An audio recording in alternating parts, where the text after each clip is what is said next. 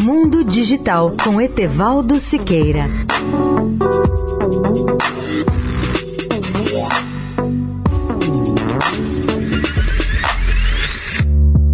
Olá, ouvintes da Eldorado. Mesmo com risco, as empresas de criptomoedas compram imóveis em Manhattan. Embora essas empresas estejam montando ou expandindo escritórios em Nova York, a recente turbulência do mercado pode prejudicar sua longevidade. Como se sabe, o mercado da moeda digital está em colapso.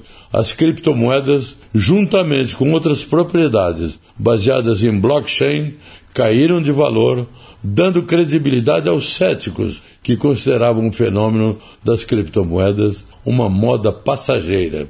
Mas as empresas parecem ter vindo a Nova York para ficar, pelo menos no futuro próximo, a julgar pela maneira como estão alugando escritórios em Manhattan. Parece contraditório que empresas conhecidas por sua descentralização e ativos digitais estejam interessadas agora no espaço do mundo real.